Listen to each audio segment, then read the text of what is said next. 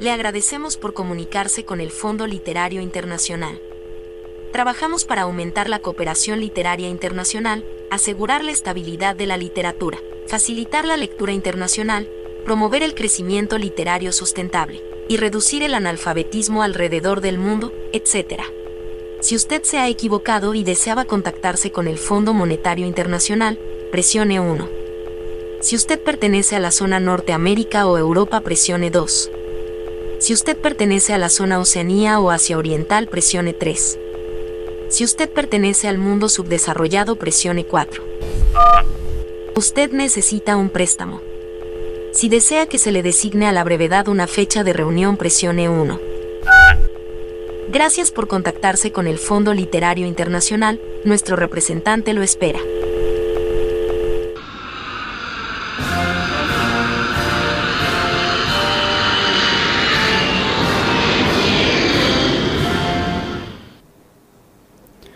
Muy eh, buenas tardes. Pase, pase.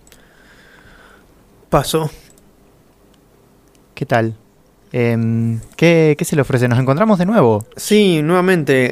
eh, la verdad es que el último cuento tuvo un gran éxito. La audiencia quedó muy satisfecha con los recortes. Nos Eh, alegramos muchísimo. Así que volvemos a, a pedirles, a pedirles un cuento lo más íntegro posible. M- Me, me parece espectacular, sobre todo porque a lo que apelamos aquí en, en el fondo es a tener una relación eh, en la que ustedes eh, recurran recurrentemente, valga la redundancia, a nosotros, eh, más que nada porque nos encanta fomentar el trabajo en conjunto, ¿no? Suena como que les gusta fomentar la dependencia, pero bueno, no importa. El trabajo Eh, colectivo es algo que celebramos muchísimo y que tratamos de fomentar. Está bien, lo que usted diga.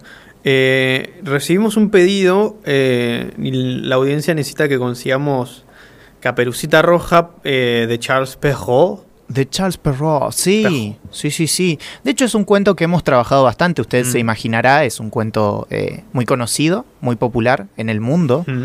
Eh, y en ese sentido ya lo, lo- lo tenemos... Lo tenemos trabajado, lo tenemos disponible para prestarle cuando quiera. Eh, el problema es que, bueno, como, como ya sabe, eh, tenemos ciertas políticas que conducen a ciertos lineamientos eh, culturales específicos que tratamos de, de fomentar. En ese sentido, el cuento eh, tiene algunas modificaciones, digámosle así. ¿Qué clase de modificaciones? Porque ya tuvimos este problema con... con ¿Cómo que problema? Esta situación con, Sí. con Julio. Sí, sí, Eh, recordamos un excelente cuento de Cortázar acerca de, de comprar un, un de reloj de marca. beneficios de comprar un reloj, sí. Sí. Em, pues bien, acá no sé más o menos qué recuerdos tiene usted del cuento. ¿Y ¿Cómo de, Caperu- de? Caperucita Roja? Sí, Pues trata de una niña que se viste con una capita roja, precisamente por eso el nombre del Bu- cuento. bu- bueno, que- ahí ya tuvimos eh, ciertos, eh, ciertos trabajos alrededor de este concepto que comprenderá usted es el fundamental del cuento. Eh, entonces queremos que desde aquí ya, eh, ya se entienda perfectamente cuál es la idea que en realidad debería transmitir y se olvidó de hacerlo Charles Perrault en su cuento. Em, las caperucitas, usted, a ver, dígame, ¿de, de qué parte viene usted? de Argentina, ¿De, qué parte de Argentina? eh, Neuquén. Neuquén. Cipolletti, por ahí. Perfecto. El, el valle, el valle. Ah, ¿lo conoce? Eh, Yo recuerde que yo me vine de Buenos Aires, pero ya hace, un, hace bastante a trabajar aquí. eh, y sí, me suena el valle. Tienen peras y manzanas, ¿no? Sí, la reina de la manzana. Tete, Cu- Tete Custarot era la reina Sí, de la manzana, sí, sí. en Roca, eso. Muy bien. Fíjate. Bueno, no sé qué tantas personas con caperuza o con caperucitas ve usted. De hecho, no estamos muy familiarizados, no sé si coincidirá conmigo, en la idiosincrasia argentina con la prenda de vestir caperuza. o Es que es un cuento muy antiguo de, de- de Claro, Europa, es bueno, otro contexto, no, otra época. no, otra- l- Las personas que reciben esto no, no van a comprenderlo. Ne- Necesitan algo que sea más habitual. Eh, sin embargo, también algo que destaque por algún motivo. Alguna prenda que nosotros querramos destacar. Así que, ¿qué prenda se imagina usted que queremos destacar en la idiosincrasia, en la cultura de la que usted viene? Un poncho. Porque tiene más que ver con la gente que habitaba el territorio antes de la conquista, tiene que ver con los orígenes. Creo que un poncho sería lo mejor. La verdad es que lo que ocurre... Podríamos cambiarle el nombre a Poncho Colorado, tal vez. Mm, la verdad es que no, porque los ponchos sinceramente los usaban personas, eh, digámoslo aquí entre nosotros, sí, sin que nadie nos escuche, eh, pobres. Y, nosotros lo que queremos destacar es eh, justamente el progreso, la, economía floreciente, la superioridad. Y en ese sentido, la prenda que hemos elegido es un saco marca Chanel. Ah, de color y con el color también tuvimos un problema porque ¿Por, qué un ¿Por qué con el color si da lo mismo? Acá hay gente que usa que usa saquitos rojos, no Chanel, eso es medio controversial, pero rojos. Y sí, eh, lo que ocurre es que los colores tienen una simbología, un imaginario alrededor. Tal vez el rojo en otro lugar del mundo significa otra cosa. Se imaginará que el rojo en el imperio chino tiene un significado diferente a en Uruguay, no sé. Sí. Bueno, eh, a veces el rojo en Argentina se lo ha asociado a ciertas conductas deplorables de izquierdas y ese tipo de, de políticas que nada contribuyen a la buena economía de un país. O sea que ustedes están en contra del color rojo porque es de Nosotros estamos a favor del color amarillo, digámoslo ¿Porque es de derecha? El color amarillo transmite vida, Estoy alegría. sentado en una mesa roja en este momento, en sus instalaciones. Eh, aquí tienen otro significado los colores y aquí nos podemos permitir. Entienda que, fíjese alrededor, eh, el rojo de esta, de esta mesa se combina con el resto de los colores, tanto azules como blancos y demás. Y ah. tenemos, eh, tenemos... Es un homenaje a Pepsi. Es un homenaje a la mejor bandera del mundo que es la estadounidense, pero no estamos hablando de eso queremos que sea amarillo porque transmite vida, alegría y juventud y esta es una joven, entonces no tiene por qué usar un color rojo feo, sino más bien un amarillo alegre.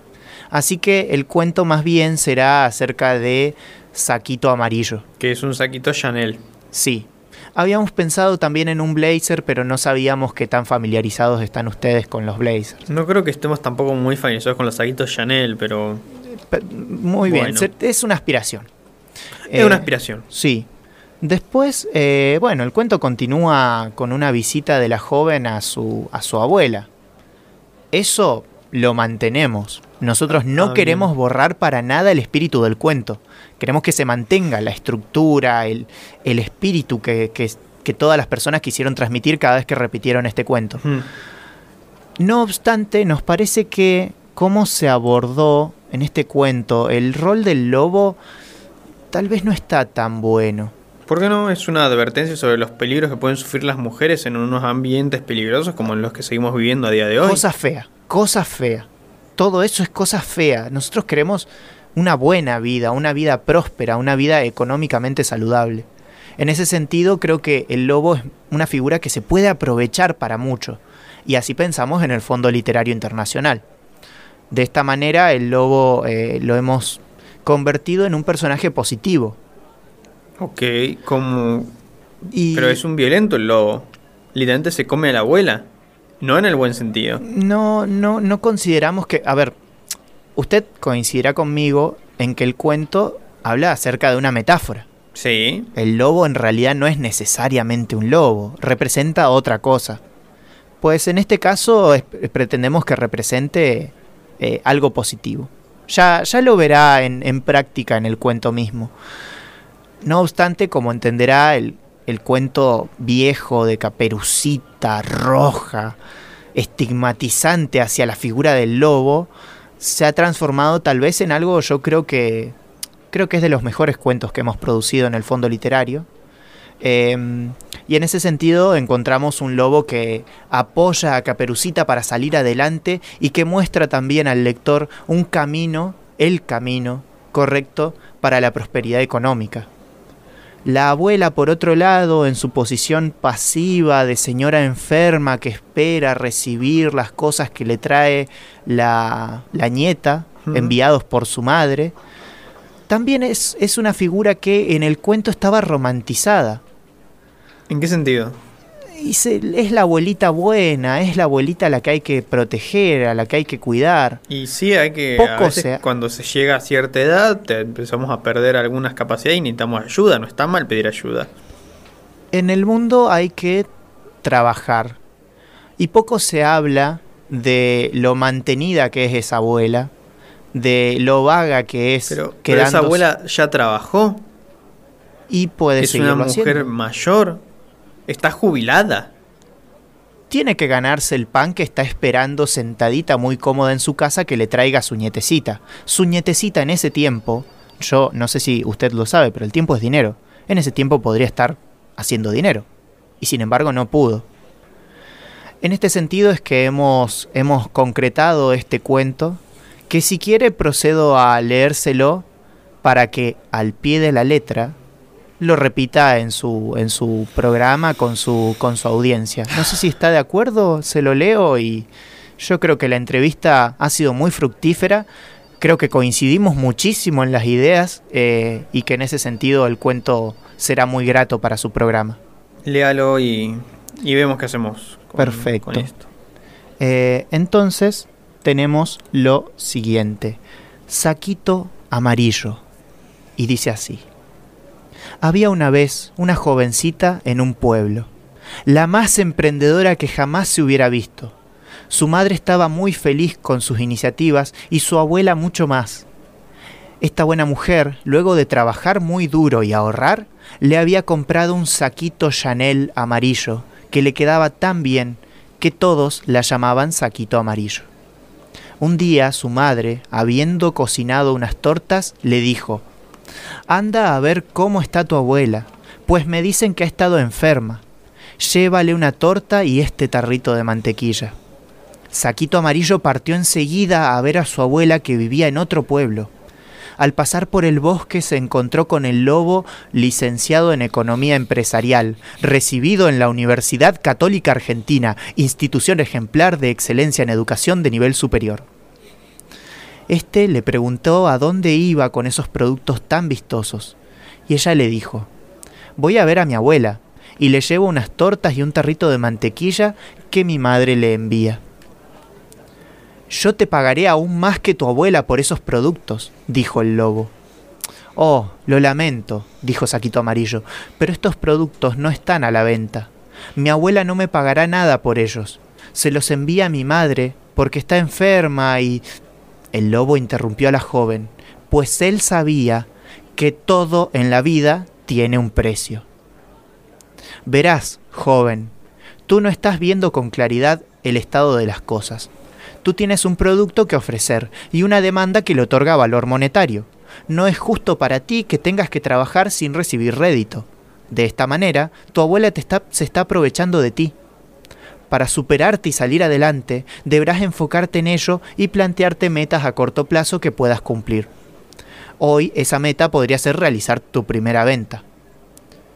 La joven continuaba desconfiando y pensar en su abuela enferma le afectaba mucho. Entonces, el audaz lobo le ofreció comprarle solo una de sus deliciosas tortas. La joven accedió y ambos continuaron por diferentes caminos. Saquito Amarillo continuaba contento caminaba contenta observando las vidrieras con todas las cosas que siempre soñaba tener. Mientras tanto, el lobo dividió la torta en ocho porciones y las presentó a diferentes grupos inversionistas. Cuando Saquito Amarillo llegó a casa de su abuela, el lobo estaba esperando dentro. Él y su abuela habían estado conversando e incluso tenían una videoconferencia con su madre. Sobre la mesa se hallaba un contrato con numerosas cláusulas y apartados el lobo le explicó que solo faltaba su firma, y sería el inicio de una gran época para ellas. Iniciarían un comercio que llevaría el nombre de su familia, y sus tortas y productos caseros llegarían a muchísima, muchísima gente. Entonces, Saquito Amarillo se sentó e intentó leer lo más rápido posible el contrato. A medida que avanzaba, le realizaba preguntas al lobo que se mostraba siempre predispuesto a explicarle cada punto. Pero qué inversión tan grande desea hacer, exclamó. es para asegurarnos de que el inicio del negocio sea exitoso. Pero qué poco se gastará en trabajadores. Es porque ahorraremos contribuciones trabajando en conjunto con diferentes empresas contratistas. Pero qué bajos sueldos se ofrecen. Es porque trabajaremos por comisión de ventas o por premios de volumen producido. De esta manera, en realidad se valorizará el trabajo de cada quien, abriendo, abriendo la posibilidad a que cada empleado pueda establecer sus metas y brindándole las posibilidades para que las cumplas. ¿Qué contrato tan completo ha redactado usted? Sin embargo, ¿podríamos hablar un momento a solas? pidió Saquito Amarillo. Luego de una pequeña conversación fuera, volvieron a entrar, arreglaron algunos puntos velozmente y terminaron de conversar. Pero qué pluma tan elegante me está presentando usted. Es para que firme mejor. Desde entonces, Saquito Amarillo es gerente en la cadena de pastelerías del Lobo y Asociados, que da trabajo a su mamá y hasta a su abuela, entre tantas otras personas. Tiene negocios en más de cinco países y sus pasteles son los más consumidos en todos los cafés del momento.